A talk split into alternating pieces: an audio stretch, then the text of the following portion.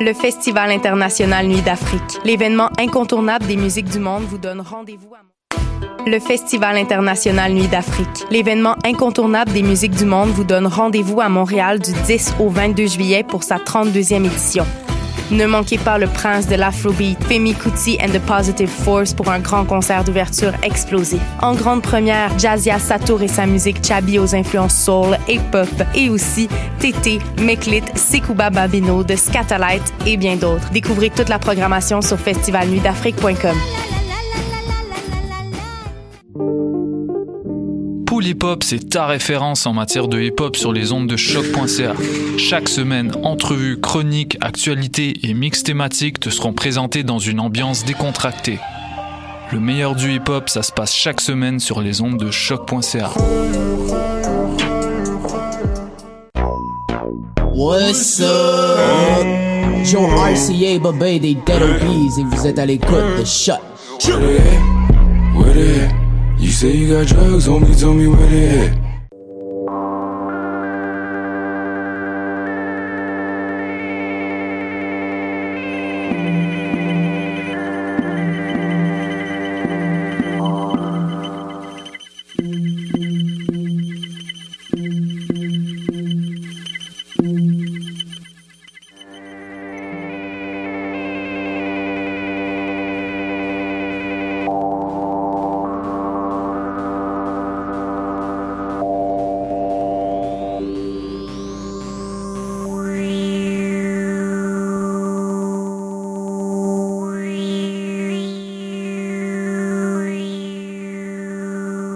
Bonjour à toutes et à tous et bienvenue à cette nouvelle édition de Radio Island 2. Mon nom est Jean-Michel Bertillon, mais aujourd'hui, en fait, je me suis dit que ce serait intéressant comme émission de euh, explorer la bibliothèque de, euh, du laboratoire ALNNT2, qui est euh, la chaire de recherche canadienne en art et en littérature numérique, anciennement le laboratoire Nouvelle Textualité, Nouvelle Technologie à l'UCAM, dont je suis employé et dont je suis le bibliothécaire auxiliaire en chef, si on peut dire. Et bon, euh, à force de travail dans la bibliothèque et à force de rentrer les livres et tout, j'ai constaté qu'on a un, immense répertoire d'œuvres extrêmement intéressantes, à mon avis, très pertinentes euh, par rapport à notre époque et très euh, fascinantes, juste en en tant que, que, amateur de, de, tout ce qui est art et littérature numérique, et ainsi de suite. Chose que je suis de par ma fonction, mais moins. En fait, qu'est-ce que j'essaie de dire, c'est que je lis ces trucs-là pour le plaisir et pas pour le travail. Et je suis tombé sur un, un livre qui a été édité par Darren Tofts, Anne-Marie Johnson et Alessio Cavallaro, qui s'appelle Prefiguring Cyberculture, an Intellectual History. Donc, pour les gens qui voudraient aller un peu regarder, c'est quoi? C'est publié au MIT Press en 2002. Et c'est un, un ouvrage, en fait, c'est une anthologie de textes qui euh, est, essentiellement orienté vers euh, un moment. En fait, 2002, c'est vraiment un, point tournant dans la compréhension de, l'univers du cyberespace, et ainsi de suite. Et euh, ce, moment-là est accompagné par le livre, puisque, comme Anne Catherine Hales le dit dans, son, dans son, sa préface, elle explique que euh, une fois qu'on arrive à une grande compréhension de l'outil qui est le web et le cyberespace et l'art numérique et, tous ces termes-là, il est quand même assez important de regarder euh, vers le passé pour voir c'est quoi les grandes œuvres de l'imaginaire contemporain qui ont euh, placé, si on peut dire, les balises ou la compréhension de ce moment-là. Donc, les choses n'apparaissant pas, or, n'apparaissant pas magiquement. Rien ne se rien, rien ne se crée, nous dirons-on. Euh, il est très important de cerner les bases de l'imaginaire euh, qui ont pavé la route pour le monde dans lequel on existe. Donc, je pense notamment à euh, un documentaire qui a été produit au début des années 2000 qui s'appelle How William Shatner Changed the World, où on regarde essentiellement comment les technologies qui ont été présentées dans l'univers de Star Trek sont des technologies, sont des objets de fascination sociale qui ont encouragé certaines personnes à aller en ingénierie et donc de les créer. Donc, comment est-ce que le, communicator dans Star Trek est un ancêtre de notre, de notre téléphone cellulaire? Et comment les, des, des jeunes impliqués dans cet univers et dans cet imaginaire-là ont décidé de poursuivre des carrières pour être capables de rendre ce, rêve une réalité. Ça va de même, par exemple, avec des trucs comme The Scully Effect, euh, qu'on retrouve dans la franchise de The X-Files. On a constaté récemment, en février 2018, avec une étude sur le Scully Effect, que euh, le personnage euh, de Dana Scully, un, un, des deux personnages principaux dans euh, X-Files, a été euh, extrêmement influente chez les euh, jeunes femmes qui ont fini par euh, entreprendre des carrières dans les euh, domaines STEM. Donc, on dit Science, Technology, Engineering et Mathematics. Donc, comment est-ce que ce personnage euh, de culture populaire a inspiré tant de femmes à vouloir poursuivre une carrière en sciences. Et bon, maintenant, on est capable, suite au, à la télésérie qui a maintenant 25 ans, on est capable de revoir cette influence-là. C'est un peu ce que Prefig Prefiguring Cyberculture nous propose. Un retour en arrière pour cataloguer les précédents imaginaires de, euh, de cet univers de cyberespace. Dans l'introduction, Darren Toff nous explique que euh, le cyberculture, et là je cite, is the broader epochal name that has been given to the process of becoming through techno technological means. Donc on se retrouve à avoir une grande mutabilité, si on peut dire, euh, ou transformation. Mutabilité, c'est euh, une traduction euh, mauvaise, en fait c'est un mot anglais, mutability. On, on, voit qu'il y a dans les thèmes qui nous préoccupaient en fiction, une, une espèce de comme je vous disais, une préfiguration de, l'interaction qui va, qui va, au fil des années, s'amplifier entre l'humain et la technologie. Puis c'est vraiment l'objectif de euh, Prefiguring Cyberculture, de nous montrer c'est quoi les textes fondamentaux qui nous ont amenés à ça. Et bon, j'en ai lu quelques-uns pour euh, faire pour faire l'émission. Ça m'a vraiment fait plaisir. Je vous admettre, c'est un livre extrêmement intéressant dans lequel on peut lire euh, des textes de personnes extrêmement intéressante, dont euh, Zoé Sofoulis. Il y a un texte, évidemment, euh, quand on parle de l'interaction technologie et, euh, et euh, humanité, bon, il faut qu'on parle à Stellark. Il y a aussi euh, Simon Penny, John McCormick, qui sera euh, Justin Cooper. Russell Blackford, Mark Derry, oui, Margaret Wortham, Bruce Maslish. C'est vraiment plein de personnes qui ont fait leur nom dans la recherche de la dans la de, dans la recherche sur la superculture. Le livre se sépare en quatre parties. En fait, évidemment il y a les livres euh, la, préface qui est signée par euh, Anne Catherine Hills. Ensuite, on a une petite introduction de Darren Tufts. Mais on arrive immédiatement à la première section qui est iRobot, AI, A-Life and Cyborgs. Dans celui-ci, euh, c'est là où je trouve que le texte est super intéressant parce qu'on a des, euh, des, observations qui sont faites sur notre époque contemporaine avec des textes classiques. Donc, dans euh, iRobot AI et Life and Cyborgs, Eric Davis vient nous faire un travail sur les méditations synthétiques à travers les méditations de Descartes. Et ensuite, euh, Catherine Waldby nous parle de Frankenstein et la cyberculture, donc avec le Frankenstein de Mary Shelley. Elizabeth Wilson, elle, quant à elle, nous parle de Imaginable Computers, Effects and Intelligence in Alan Turing. Puis c'est un texte, à mon avis, qui était super intéressant, puisqu'elle parle euh, fondamentalement non pas simplement du, euh, de la machine de Turing, qui est en fait le, le, prédécesseur de, de l'informatique. Les gens sont très... Euh, Alan Turing est définitivement dans les, les, top trois personnes les plus reconnues pour à ce qui a trait de l'émergence de l'informatique comme, euh, comme une pratique euh, commune. Euh, on, utilise beaucoup, beaucoup Turing dans, nos, dans les recherches, évidemment. mais dans pardonnez-moi, dans cette, cet article-là, Elizabeth Wilson parle beaucoup plus, évidemment, il y a la machine de Turing, il y a le test de Turing, puis elle parle beaucoup plus de la composante émotive derrière le travail de Turing.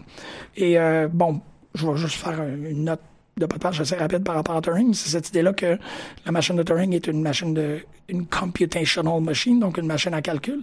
Et le test de Turing, c'est le test euh, assez célèbre de si l'on prend euh, par exemple, on prend un, témoin A et on lui fait interagir avec un sujet B et un sujet C, là où soit B ou soit C est une machine et soit B ou soit C est un humain. Donc, il y a une machine et un humain et ils doivent interagir avec euh, le, la personne A.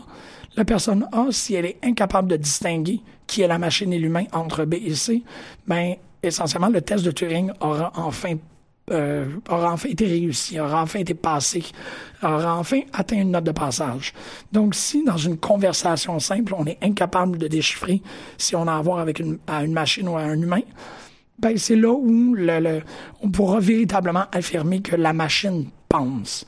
Puis bon, il y a beaucoup, beaucoup de, d'intéressants textes et beaucoup de, de de notes prises par Turing qui sont euh, fascinantes quant à cette idée-là d'une machine qui pense.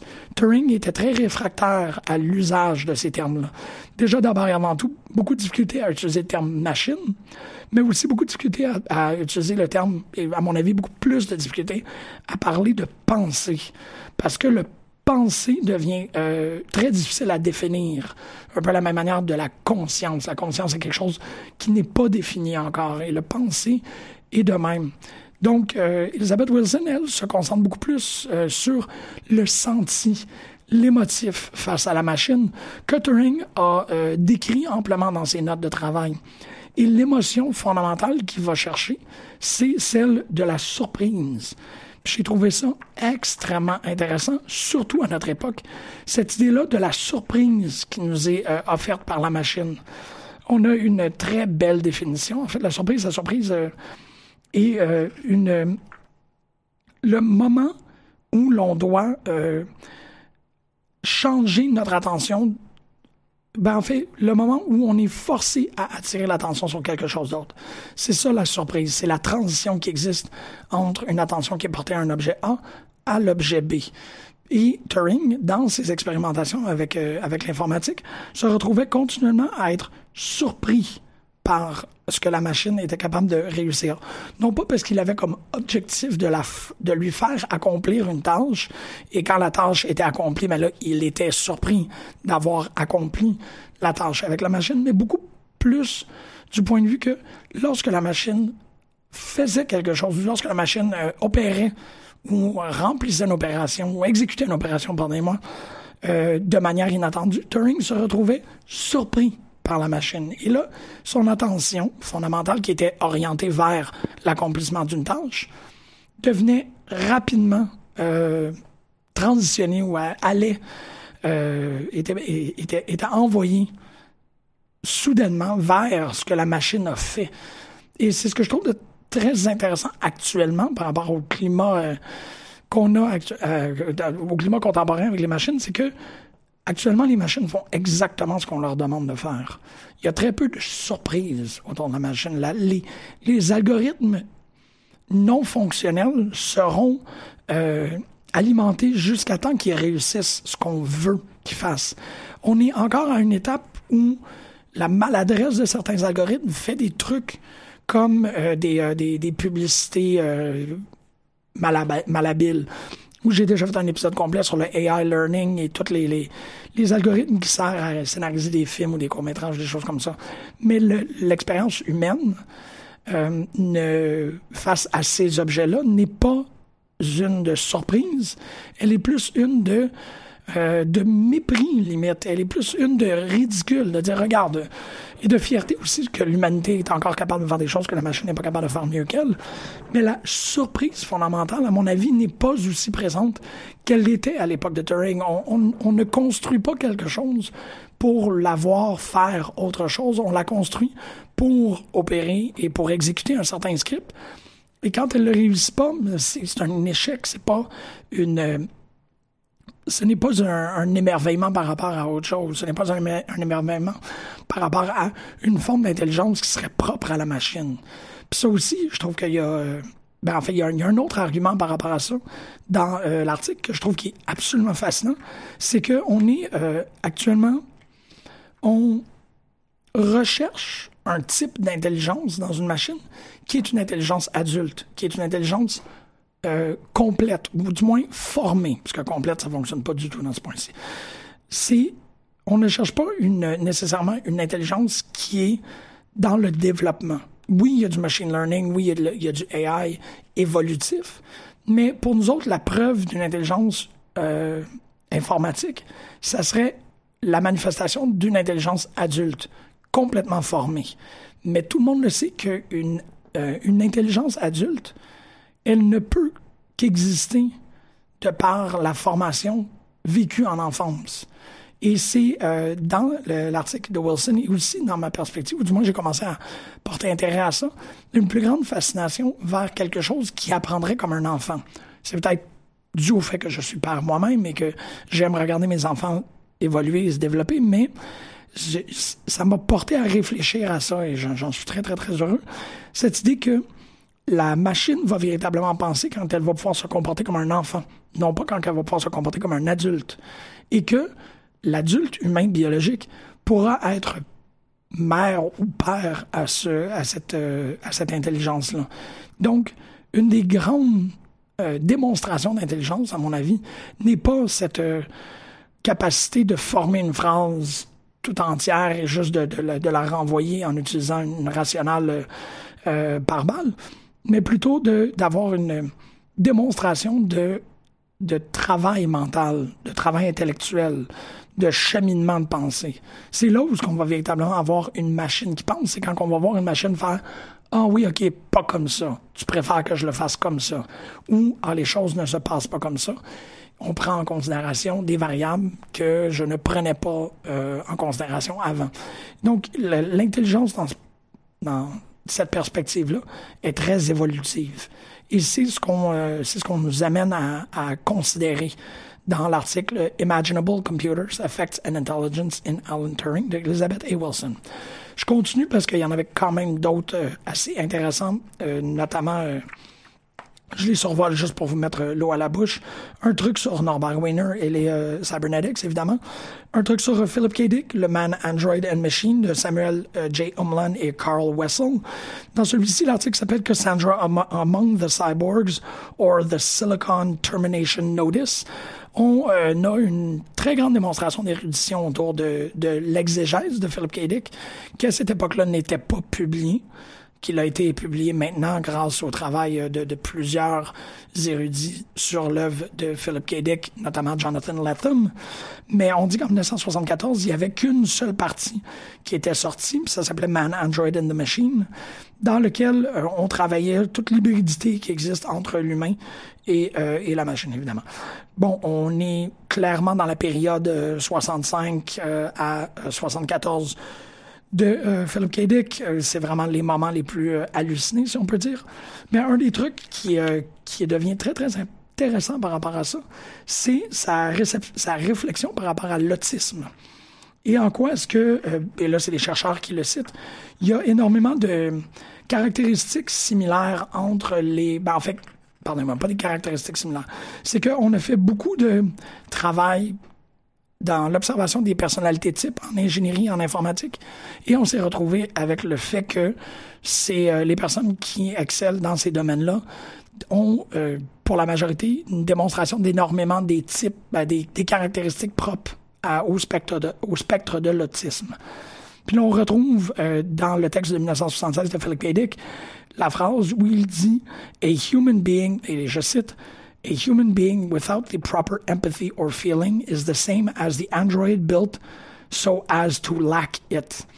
Ici, bon, y a- je suis pas en train de dire que bon, c'est- pas du tout vrai. En fait, les, personnes qui sont dans le spectre de l'autisme et, euh, et le, le- qu'est-ce qu'ils appellent le shadow euh, autism, qui, euh, euh, pardonnez-moi, qui, qui est le, le libellé euh, désuet, si on peut dire, autour de, de- de du syndrome d'Asperger, il euh, les, les concevait égal à une machine qui n'aurait pas été euh, programmée pour avoir une empathie. Fait que c'est ça. Je, dois dire que moi, je ne suis pas du tout de l'opinion que les gens qui euh, souffrent de l'Asperger ou qui vivent avec l'Asperger ou avec euh, l'autisme sont des personnes qui manquent d'empathie. C'est pas du tout le cas, du moins pas dans mon expérience. Je trouve que c'est des gens qui sont fondamentalement empathiques. Mais à cette époque-là, il y avait cette idée-là de distanciation par rapport aux émotions humaines. Donc, cette distanciation-là, ou ce rapport différent aux émotions, rappelait à Philip K. Dick la nature même de la machine. Donc, si on programme une machine pour être, euh, pour ne pas prendre en considération la variante qui est l'émotion, ben les personnes qui n'ont, euh, qui ont une distance par rapport à ces émotions-là sont très près de ces machines-là. Si on code une machine pour prendre en considération les émotions, bien on se retrouve avec un autre type de machine, comme on se retrouve avec un autre type d'humain quand on a affaire avec quelqu'un qui euh, souffre d'Asperger ou qui souffre d'autisme, ou les deux. c'est là où euh, l'univers de Philip K. Dick devient très intéressant pour regarder les, euh, ses personnalités types en ingénierie et, en sciences informatiques. Il y a dans, dans le, le- l'article Cassandra Among the Cyborgs or the Silicon Termination Notice de Samuel J. Umland et Carl Wessel, cette petite brèche assez intéressante par rapport à ça. Je J'accélère parce que bon, euh, il me reste euh, peu de temps. Je continue aussi, bon, il y a un, un texte sur Donna, Harth- Ha- Donna Haraway, évidemment sur le manifeste Cyborg, euh, écrit par Zoé Sofoulis. Dans la deuxième section, c'est vrai, je suis juste rendu à la deuxième section, euh, un texte sur la, euh, évidemment, la métaphore, l'allégorie de la caverne de Platon dans la République où on parle des, de, en Reality Tables, Virtual Furniture de Gregory Ulmer. La renaissance de l'Ars Memoria avec John Sutton, on parle de la mémoire poreuse et euh, The Cognitive Life of Things. Un texte sur Taillard de Chardin euh, de Donald F. Therrell où il parle de, où le, ben, qui s'intitule Becoming Immediate, the, the Involution of Digital Convergence. Et un texte qui, moi, immédiatement, et probablement été la raison pourquoi j'ai ramassé le livre, un texte sur euh, The The Velt de euh, Ray Bradbury. The Velt, qui est une nouvelle de The Illustrated Man, qui est une anthologie nouvelle écrite par Ray Bradbury. Mackenzie Wark écrit un article qui s'appelle Too Real. Et The Velt, rapidement, c'est l'histoire de parents qui découvrent que la chambre holographique, la chambre de jeu holographique de ses enfants, qui avait été fondamentalement programmée pour présenter des contes de fées, des trucs très rassurants, a été euh, prise d'assaut, du moins a été hijackée par les enfants pour euh, faire une démonstration d'une simulation de la savane africaine. Et tout le travail que Mackenzie Work explique, c'est cette idée-là d'un cyberespace, d'un lieu virtuel qui est euh, pour les adultes, en fait, dans lequel les adultes placent des intentions sécuritaires, mais qui finit par être un lieu très euh, prédatorial, très euh, sauvage, plus que prédatorial. C'est qu'on tente continuellement, je trouve que la métaphore fonctionne très très bien avec, avec euh, The Velt, c'est que autant qu'on veut faire un cyberespace qui est un qui est une utopie, qui est un paradis, ça restera toujours un great unknown, ça restera toujours un endroit qui est en mutation et qui, pour une, une génération plus jeune, sera un terrain de jeu vers l'aventure et vers le danger. Donc, je suis pas nécessairement en train de dire que le web doit être un piège euh, à la fois de, cyber-intimidation et ainsi de suite, mais que ce lieu-là, autant qu'on peut essayer de légiférer, puis autant qu'on peut essayer de- d'y intégrer des éléments euh, saufs, fondamentalement, ça va toujours rester une jungle. Ça va toujours rester un endroit extrêmement complexe, extrêmement euh, subversif, parce que les gens le façonnent de la manière qu'ils veulent. Euh, ben, en fait, les gens à la fois le façonnent, mais aussi il y aura toujours quelqu'un pour être capable de, de déconstruire dans l'univers du web. Je pense notamment à la phrase de Doug- Douglas Rushkoff où il dit que le web est une euh, est un, un univers très très euh, destructeur. En fait, que le web est extraordinairement puissant quand vient le temps de détruire des trucs, mais très complexe quand vient le temps de construire des trucs. On ne construit pas grand-chose sur le web. On fait juste détruire des structures euh, préexistantes. C'est vraiment ce que euh, Mackenzie Work utilise comme façon de concevoir le web, surtout à travers la, vignette, la lorgnette, pardon, de The Velt. Les parents veulent un endroit utopique, veulent un endroit euh, sauf, sécuritaire pour leurs enfants, mais leurs enfants, eux autres, ont renversé le code de cet univers-là pour en faire un endroit dangereux, un endroit... Et dangereux est encore un- une expression que je devrais mettre en parenthèse, de plutôt un endroit imprévisible, un endroit sauvage, un, grande, euh, un grand lieu de, euh, de confrontation, mais dans tout ce qui est de plus positif, dans confrontation d'idées et dans confrontation d'opinions. Fait que la, nouvelle The Velt, où les parents finissent par se faire manger par un lion, évidemment, euh, devient, à mon avis, une, très belle métaphore pour parler du web actuellement. C'est ce que Mackenzie Work fait. Bon, évidemment, un texte sur Neuromancer de William Gibson, euh, scénarisé, ben, écrit par Scott McQuire. Ensuite, on a vraiment un gros travail, un- une section complète sur les, euh, les manifestes et les intentions des artistes. Et c'est ici où Justin Cooper, Francesca De Rimini, Char Davis et euh, John McCormack, euh, Patricia Pincini et Stellark viennent donner, donner leur opinion. Pour la quatrième section, qui va finir l'émission aujourd'hui, Futuropolis Post-Millennial Speculations. On revient sur l'utopie de Thomas More. On revient sur le New Atlantis de Francis Bacon. C'est Margaret Wertheim qui écrit un article qui s'appelle Internet Dreaming, A Utopia for All Seasons.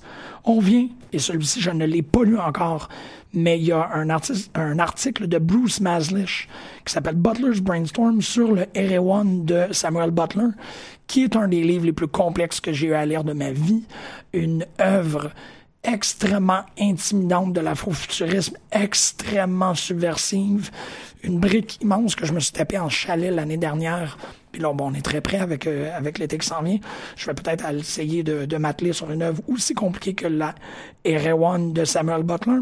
Sinon, il y a le Futurist Manifesto qui passe, le Futurist Manifesto qui passe sous la moulinette de John Potts. On parle de Arthur C. Clarke avec Russell Blackford, Alvin Topfer et le Future Shock. Évidemment, il va falloir que je fasse une émission à la fois sur Future Shock et sur Present Shock.